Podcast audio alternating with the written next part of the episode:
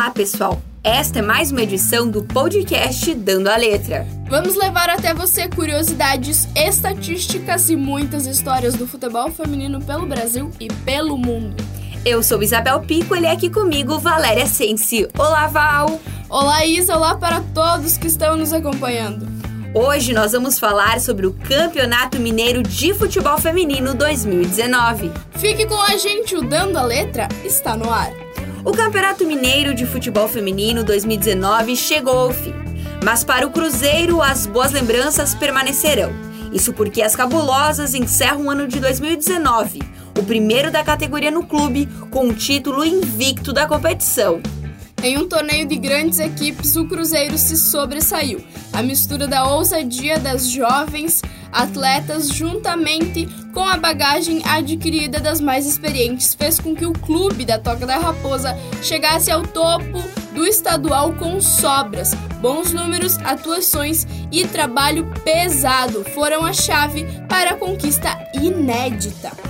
Com um total de nove partidas, incluindo a primeira fase, o mata-mata, semifinal e final, goleadas não faltaram. Ao todo, a equipe cruzeirense colocou a bola na rede 45 vezes, tendo a artilheira da competição, Micaele, comandando a linha de frente.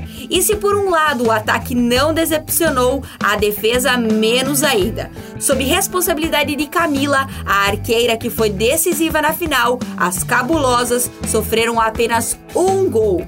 O Cruzeiro, além do título mineiro, terminou 2019 como vice-campeão do Campeonato Brasileiro de Futebol Feminino Série A2 e com um acesso garantido para a disputa da elite nacional no próximo ano. Em números, foram 22 jogos com 18 vitórias, 2 empates e 2 derrotas. Parabéns a todas as gurias cruzeirenses pela conquista. Parabéns a elas e a todas as demais equipes por esse campeonato belíssimo. Nosso amado pão de queijo, campeonato que nós tanto gostamos. Assim, Val, nós encerramos os campeões estaduais femininos. E no último Dando a Letra de 2019, podemos lembrar de todos os episódios do podcast e de todo este ano e falar que somos e estamos muito bem representadas no futebol feminino nacional e mundial. Com certeza, Isa. O caminho para a inserção, como nós falamos nos primeiros dando a letra, foram longos e hoje vemos que o futebol feminino não está no patamar que gostaríamos.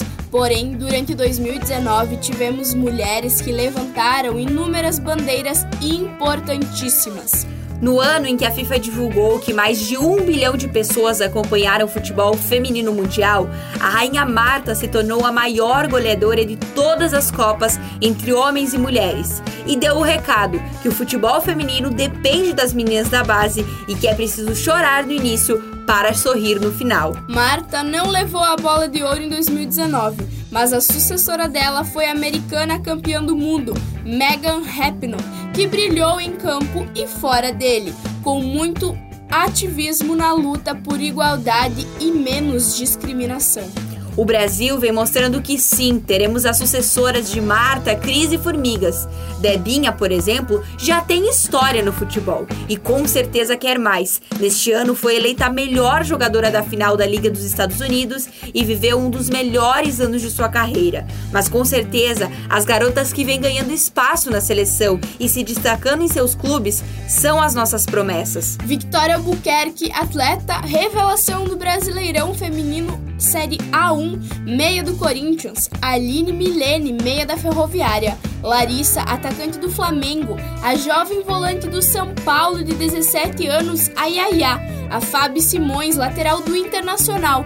Enfim, são inúmeros nomes que sim, são as promessas do futebol feminino. Sempre há o que melhorar, Val.